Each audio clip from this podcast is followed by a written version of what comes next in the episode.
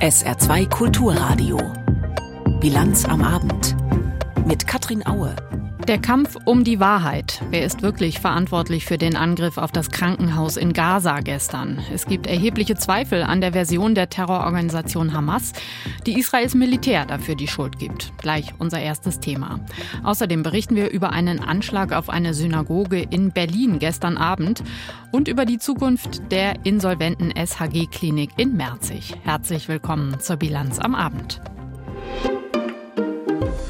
Heute ist Tag 1 nach dem Raketeneinschlag in bzw. vor einem Krankenhaus in Gaza. Die Hamas hat ja gestern schnell das israelische Militär beschuldigt und von hunderten Toten gesprochen. Ob das so stimmt, ist fraglich. Internationale Recherchen laufen von Journalistinnen und Journalisten, Geheimdiensten und weiteren Organisationen. Noch ist unklar, was wirklich passiert ist gestern Abend, wer dahinter steckt und wie viele Opfer es tatsächlich gibt. Björn Dake mit dem aktuellen Stand. Ausgebrannte Autowracks stehen auf dem Parkplatz des Ali Arab Krankenhauses in Gaza-Stadt. Auf Fernsehbildern ist zu sehen, wie Asche und Blut den Boden bedecken. Einige Pflastersteine sind aufgewühlt, die Dachziegel eines Vordachs liegen quer. Das Krankenhaus selbst und die umliegenden Häuser wirken von außen unbeschädigt. Muhammad al-Naka arbeitet hier als Arzt. Etwa 3000 Menschen hatten hier Schutz gesucht. Gegen halb sieben wurde das Krankenhaus ohne Vorwarnung angegriffen. Wir wissen nicht, was es war, aber wir haben die Folgen gesehen. Schwer verletzte Kinder. Die von der Hamas kontrollierten Behörden in Gaza sprechen von 471 Toten und 314 Verletzten. Sie nennen es ein Massaker. Nach wie vor gibt es zwei Versionen davon, was gestern Abend passiert ist. Die Terrororganisation Hamas spricht von einem israelischen Luftangriff. Belege legt sie dafür nicht vor. Anders die israelische Armee. Sie präsentiert Radaraufzeichnungen, Luftbilder und verweist auf ein abgehörtes Telefonat von Hamas-Mitgliedern, in dem von einer fehlgeleiteten Rakete die Rede gewesen sein soll. Unabhängig überprüfen lässt sich das alles nicht. Joe Biden formulierte salopp, wen er für den Tod vieler Menschen verantwortlich macht. Der US-Präsident sagt zum Auftakt seines Treffens mit Israels Ministerpräsident Benjamin Netanyahu, es sehe so aus, als sei es das andere Team gewesen. Das andere Team, damit meint Biden die militanten Palästinenser. Später schiebt er nach, dass sich seine Aussage auf Daten des US-Verteidigungsministeriums stütze. Biden wollte im Nahen Osten vermitteln, wollte auch Palästinenserpräsident Mahmoud Abbas treffen, doch der sagte das für morgen in Jordanien geplante Treffen nach der Explosion am Krankenhaus in Gaza schnell ab. Biden ist also nur in Israel. In einem Hotel in Tel Aviv trifft er Netanyahu und dessen Notstandsregierung. Er versichert den Menschen in Israel seine Solidarität und gibt ein Schutzversprechen. Wir sind stark und geschlossen. Ich will euch sagen, ihr seid nicht alleine. Die Vereinigten Staaten sind an eurer Seite, um die Freiheit zu verteidigen, Gerechtigkeit anzustreben und Frieden zu unterstützen. Heute, morgen und immer. Wir versprechen es euch. Benjamin Netanyahu nickt beiden dankbar zu. In seinem kurzen Statement wirft der israelische Ministerpräsident den radikalen Palästinensern doppelte Kriegsverbrechen vor. Sie schießen laut Netanyahu nicht nur Raketen auf Zivilisten in Israel, sondern sie verstecken sich auch hinter der Zivilbevölkerung in Gaza. Hamas ist verantwortlich und sollte zur Rechenschaft gezogen werden für alle zivilen Opfer. Wir haben es gestern gesehen, als eine fehlgeleitete Rakete von palästinensischen Terroristen an einem palästinensischen Krankenhaus eingeschlagen ist. Israel werde alles tun, die Zivilbevölkerung zu schützen und die Geiseln der Terrororganisation zu befreien. Die weist auch heute jede Verantwortung für den Angriff auf das Krankenhaus in Gaza-Stadt zurück. Osmama Hamdam vom politischen Büro der Hamas im Libanon. Wir machen die US-Regierung und die westlichen Länder, die Israel unterstützen, verantwortlich für die Massaker und den Genozid, den die Besatzer gegen unsere Menschen in Gaza verüben, sowie das Massaker am Krankenhaus. Die Hamas rief die Palästinenser im Westjordanland und in Israel auf, ihre Proteste auszuweiten. Die Absage des Treffens in Jordanien begrüßt sie. Unabhängig von der Frage, wer für den Tod der Menschen am Ali Arab Krankenhaus verantwortlich ist, alle Bemühungen zu einer Deeskalation haben einen schweren Rückschlag erlitten. Am späten Nachmittag hat Ministerpräsident Netanyahu noch mitgeteilt, dass Israel die Lieferung humanitärer Hilfe aus Ägypten in den Gazastreifen nicht behindern wird. Wie schnell die Version der Hamas von einem israelischen Angriff auf das Krankenhaus um die Welt ging, das war schon gestern Abend zu beobachten. Vielerorts wurde diese Botschaft unhinterfragt aufgenommen. Unter anderem in arabischen Ländern kam es zu pro-palästinensischen Demonstrationen und Protesten. Auch heute wieder. Anna Osius berichtet. Ja, Los, ihr Widerstandskämpfer, rufen die Demonstranten in der jordanischen Hauptstadt Amman wütend und halten ihre Schuhe in die Luft als Zeichen der Verachtung. Tausende haben sich in der Nähe der israelischen Botschaft versammelt. Obwohl die israelische Armee eine Verantwortung für den Raketenbeschuss eines Krankenhauses im Gazastreifen mit hunderten Toten zurückweist, macht die arabische Welt nahezu geschlossen Israel dafür verantwortlich. Seit der Gründung von Israel brechen die Israelis internationales Völkerrecht, so der jordanische Demonstrant Maisra gegenüber der Nachrichtenagentur Reuters. Das Genfer Abkommen ist doch eindeutig. Krankenhäuser dürfen nicht angegriffen werden. Das sind Verbrechen gegen die Menschlichkeit Sicherheit unter dem Schutzmantel der USA. Dass US-Präsident Joe Biden bei seinem Besuch in Tel Aviv klare Solidarität mit den Israelis zum Ausdruck brachte, heizt die anti-israelische Stimmung weiter an. In Ägypten, Jemen und im Libanon kommt es ebenfalls zu mehreren Demonstrationen. Die Lage bleibt aber offenbar weitestgehend friedlich. Die Organisation für islamische Zusammenarbeit bezeichnete den Beschuss des Krankenhauses als ein Kriegsverbrechen und Zitat organisierten Staatsterrorismus. Bei ihrer Sondersitzung in der saudischen Hafenstadt Jeddah verurteilten die islamischen Staaten die Geschehnisse im Gazastreifen aufs Schärfste, darunter auch die Länder, die eigentlich Frieden mit Israel geschlossen haben. Der ägyptische Präsident Abdel Fattah al-Sisi äußerte bei seinem Treffen mit Bundeskanzler Scholz die Sorge, die Entwicklung im Nahen Osten könnte außer Kontrolle geraten, zum Beispiel wenn Palästinenser aus dem Gazastreifen auf den Sinai kommen sollten. Würde man die Palästinenser aus dem Gazastreifen auf den Sinai bringen, dann würde man auch den Kampf und den Krieg vom Gazastreifen auf den Sinai verlagern. Damit könnte der Sinai zur neuen Basis der Angriffe gegen Israel werden. Und wenn Israel dann von seinem Recht auf Selbstverteidigung Gebrauch machen würde, dann müsste es Ägypten und seine Territorien angreifen. Bundeskanzler Scholz betonte, die Palästinenser seien nicht die Hamas und sprach sich für schnelle Hilfslieferungen Richtung Gaza aus. Ich kann Ihnen an dieser Stelle versichern, wir lassen die Menschen nicht allein. Die Bundesregierung wird ihr humanitäres Engagement für Gaza fortsetzen, um das Leid der Zivilbevölkerung zu lindern. Das Leid in Gaza zu lindern, genau das scheint weiter schwierig zu sein. Immer noch sind keine Hilfslieferungen über den ägyptischen Grenzübergang Rafah nach Gaza gekommen. Angesichts der aufgeheizten Stimmung im Nahen Osten ist unklar, wie eine weitere Krisendiplomatie aussehen kann. Ein Spitzentreffen in Jordanien mit US-Präsident Biden wurde von Jordanien abgesagt. Die Hezbollah erklärte den Tag des Zorns gegen Israel. Mauretanien sprach von einem Genozid und rief ebenso wie Ägypten eine dreitägige Staatstrauer aus. Als mögliche Vermittler in dem Konflikt gelten Ägypten und Katar. Das Emirat hat gute Kontakte zu Hamas. Katar erneuerte heute seine Forderung, dass die Region nur zu Sicherheit und Stabilität zurückfände, wenn das palästinensische Volk seinen eigenen Staat erhalte. Für ein würdiges Leben von Palästinensern demonstrieren ist das eine. Dabei Polizisten angreifen oder gegen Juden hetzen und sie angreifen, ist eine ganz andere Sache. Eine besonders perfide Tat hat es gestern in Berlin Mitte gegeben. Da wurde auf ein jüdisches Gemeindezentrum ein Anschlag mit Molotow-Cocktails verübt. Lukas Kuite hat sich das schildern lassen. Mitten in der Nacht wurde Anna Segal aus ihrem Schlaf gerissen. Sie ist die Geschäftsführerin der jüdischen Gemeinde Kahal, das Gisrol in Berlin Mitte. Ihr Mann wurde vom Sicherheitsdienst angerufen. Er betreibt das Grundstück der Gemeinde in der Brunnenstraße.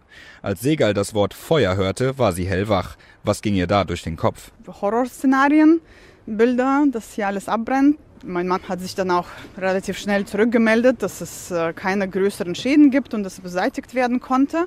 Die zwei Molotow-Cocktails, die in der vergangenen Nacht in Richtung des Gebäudes geworfen wurden, sind auf der Straße zerplatzt, berichtet Polizeisprecher Martin Dahms. Die beiden Vermummten sind dann sofort geflüchtet. Die Angestellten des Objektschutzes haben dann sofort das auf dem Gehweg entstandene Feuer gelöscht, Unterstützung herbeigerufen. Allerdings blieb die Absuche der Umgebung erfolglos. Die Bedrohung durch antisemitische Täter ist weiterhin da.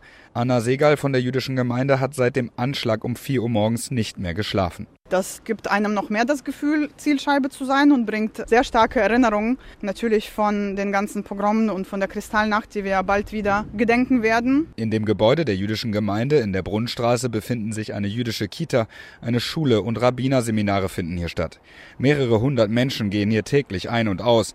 Der Objektschutz hat die Täter nicht davon abgehalten, Molotow-Cocktails zu werfen. Auf der anderen Straßenseite befindet sich ein Laden, in dem koschere Lebensmittel verkauft werden. Jonathan Daschewski ist der Chef. Er wohnt eigentlich in Belgien, ist zufällig die Woche in Berlin, um nach dem Rechten zu schauen. Ich bin besorgt.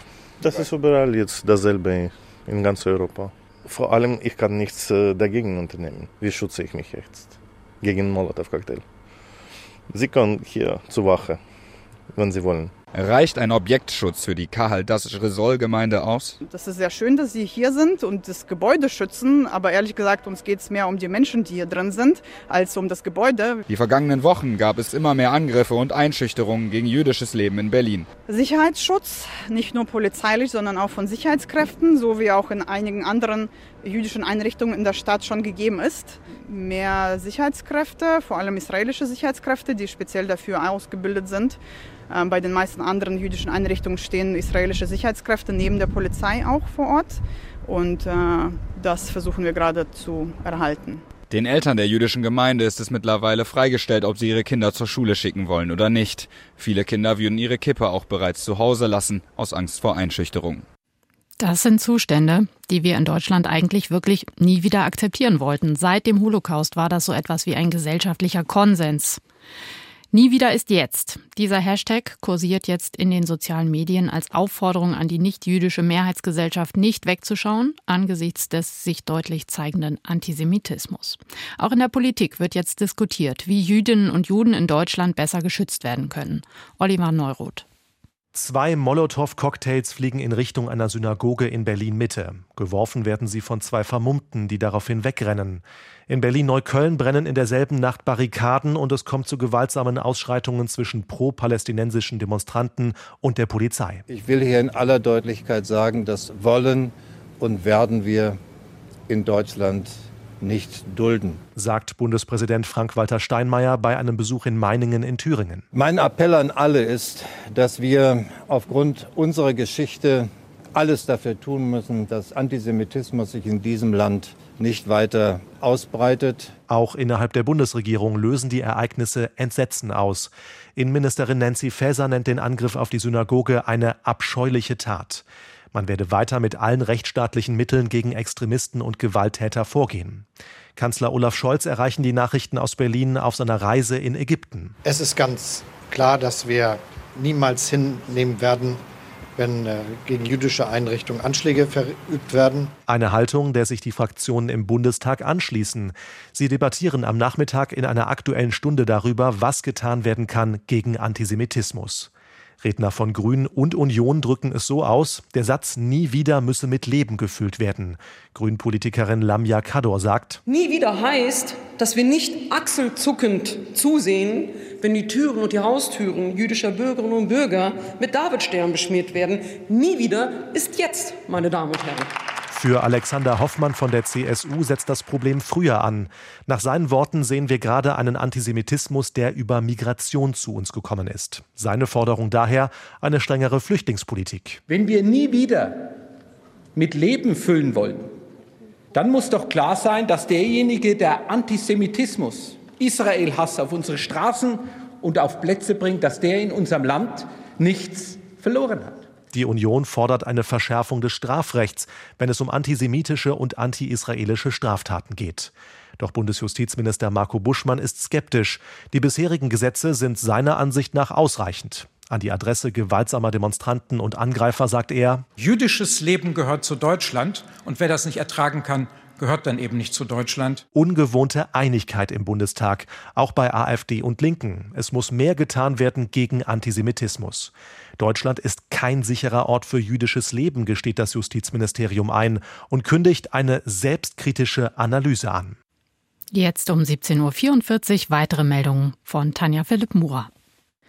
Die Inflation in der Eurozone hat sich im September deutlich abgeschwächt. Nach Angaben der Statistikbehörde Eurostat lag die Teuerungsrate bei 4,3 Prozent. Im August hatte sie noch bei 5,2 Prozent gelegen. Stärkste Preistreiber waren Lebens- und Genussmittel. Die Energiepreise gingen dagegen im Vergleich zum Vorjahresmonat weiter zurück. Im Saarland lag die Inflation allerdings über dem Schnitt der Eurozone. Laut Statistischem Landesamt betrug sie im September 4,8 Prozent.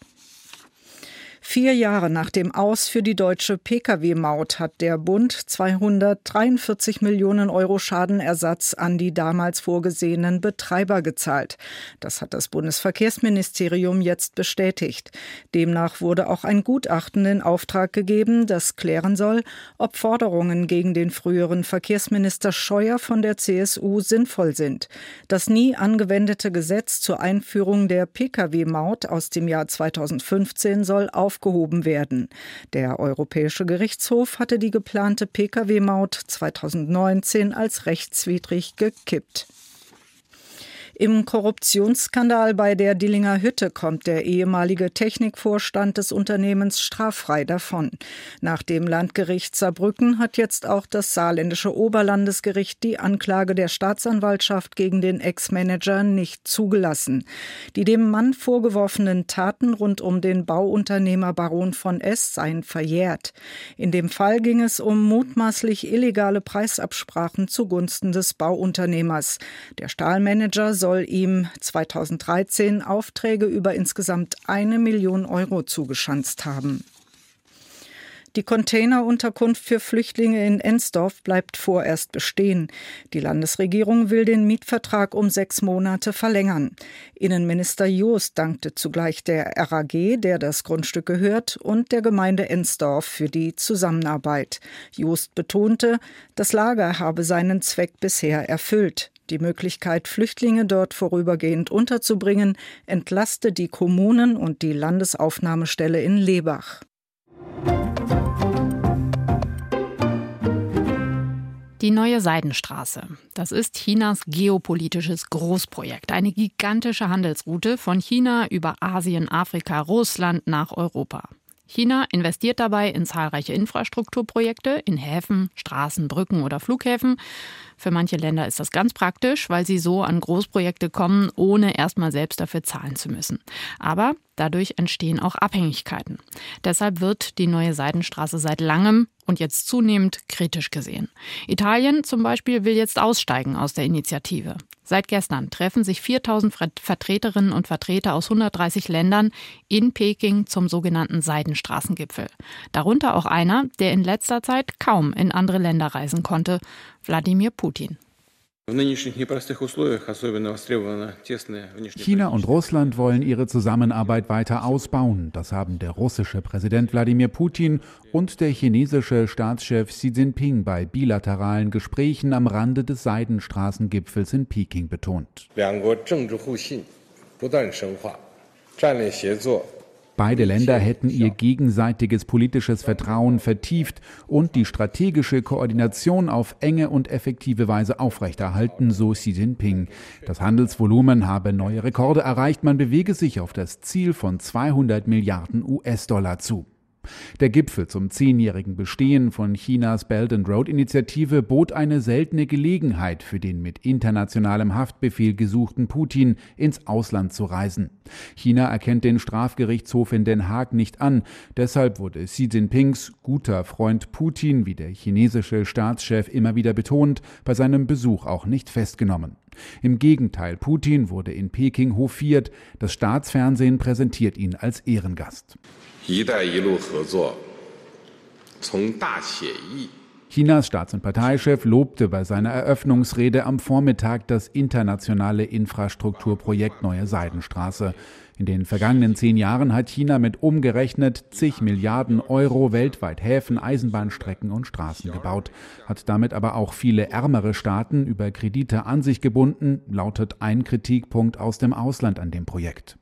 Gleichzeitig warnte Xi in seiner Rede Länder davor, sich von China zu entkoppeln, kritisierte internationale Sanktionen und die Bemühungen von Demokratien, sich weniger abhängig zu machen von der Volksrepublik. Dabei kann der Gipfel auch als ein Beispiel dafür gesehen werden, wie sich China selbst zunehmend von demokratisch regierten Staaten abschottet und sich als ein Gegenmodell zu den USA darstellen möchte.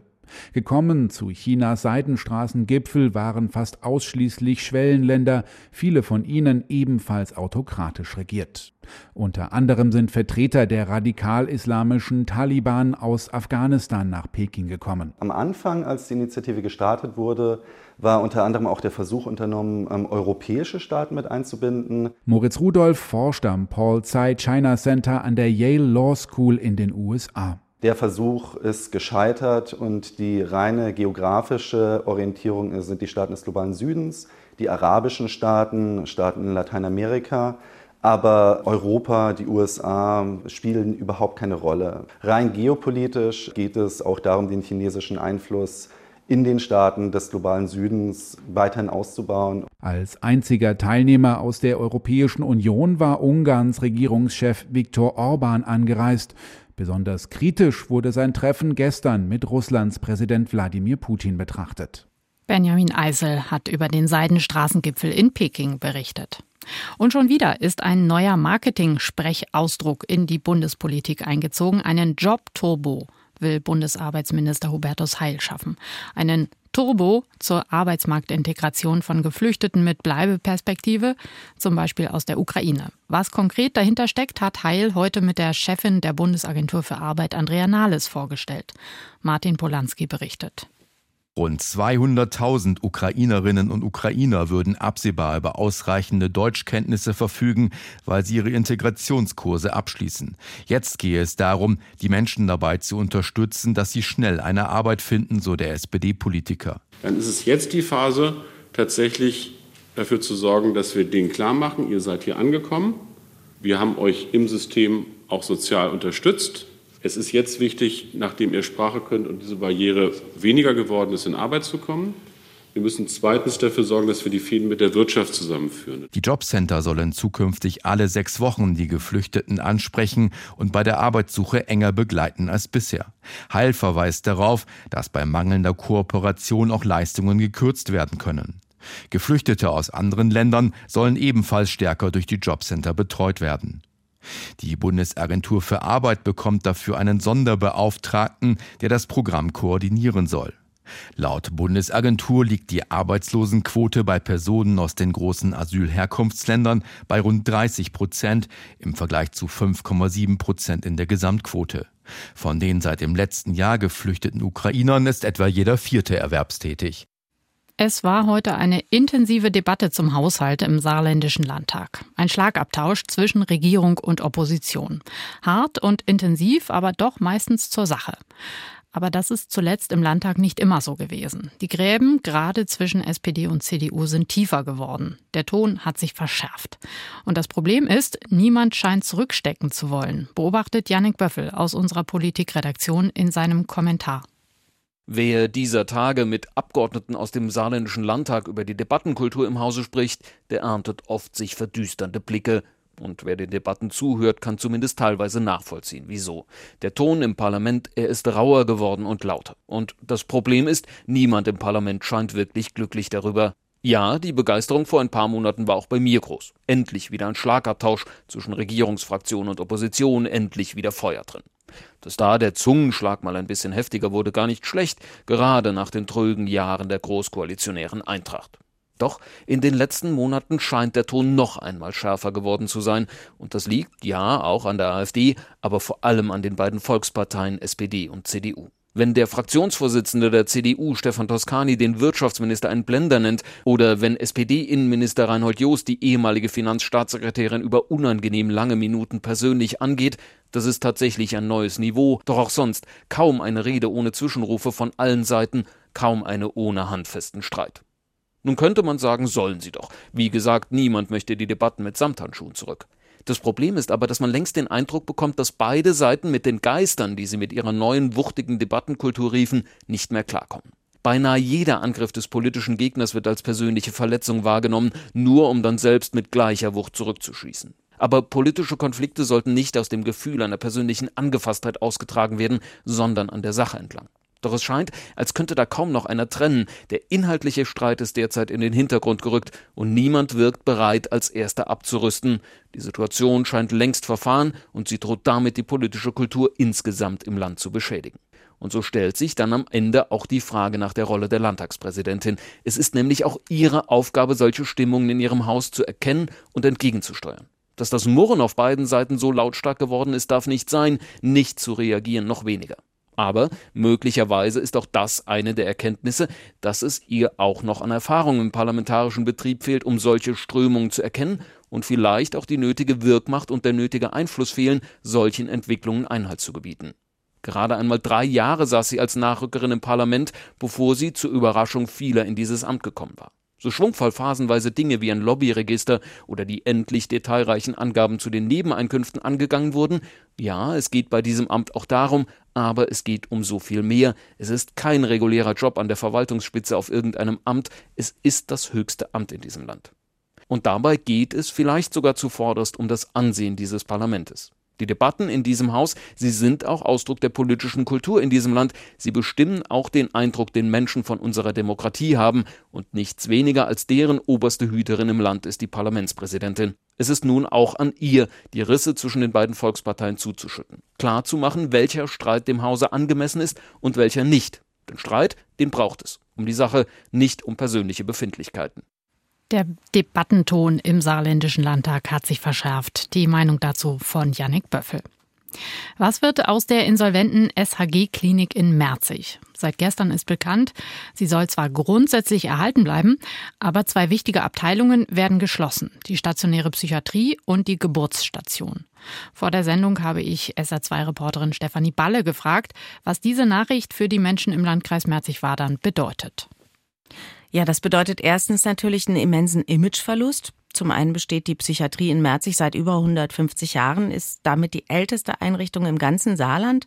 Und der Spruch ab nach Merzig, den kennt jeder Saarländer, der wäre damit dann hinfällig.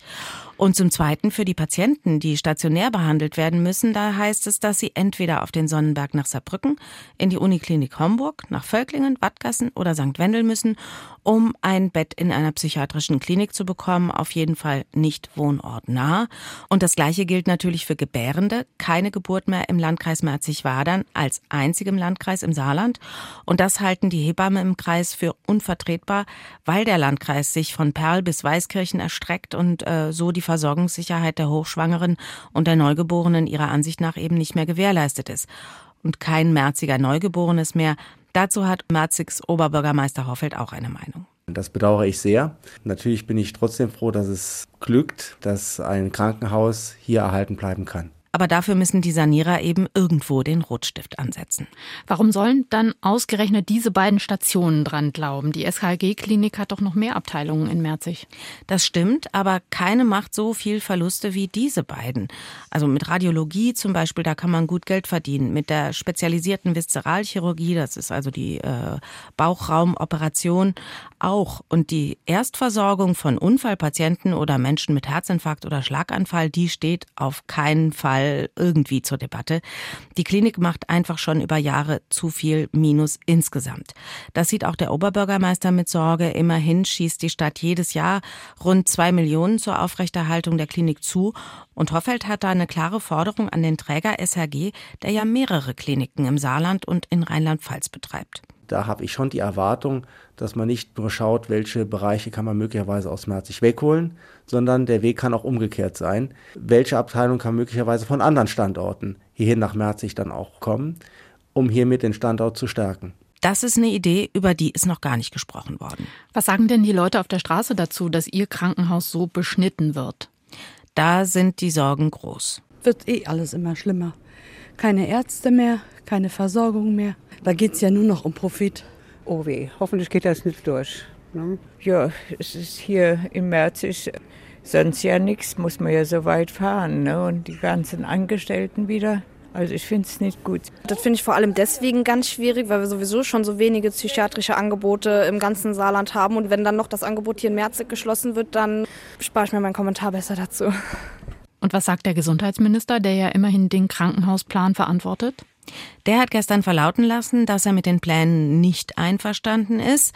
Magnus Jung will andere Lösungen und hat mir vorhin am Telefon gesagt, dass er deswegen mit der SHG nochmal im Gespräch ist. Aber was genau da besprochen wird, das könne er heute noch nicht verkünden, weil da eben noch keine Nägel mit Köpfen gemacht worden sind. Stefanie Balle mit den neuesten Entwicklungen und Stimmen zur SHG-Klinik in Merzig. Zum Wetter im Saarland. Der Abend und die Nacht werden regnerisch, morgen früh dann erstmal ein paar Sonnenstrahlen, aber es zieht schon bald wieder zu. Ab dem Mittag neue Schauer, zum Teil auch kräftiger Regen, auch kurze Gewitter sind möglich. Die Höchsttemperaturen morgen 16 Grad in Telei und 19 Grad in Perl. Am Freitag dann dicht bewölkt und immer wieder Regen bei bis 16 Grad. Das war die Bilanz am Abend. Wenn Sie unsere Sendung nachhören möchten, können Sie das gleich online tun in unserem Podcast auf sr2.de gleich im Anschluss an die Sendung. Hier sagt Ihnen gleich Roland Kunz guten Abend. Ich verabschiede mich jetzt. Mein Name ist Katrin Aue. Tschüss.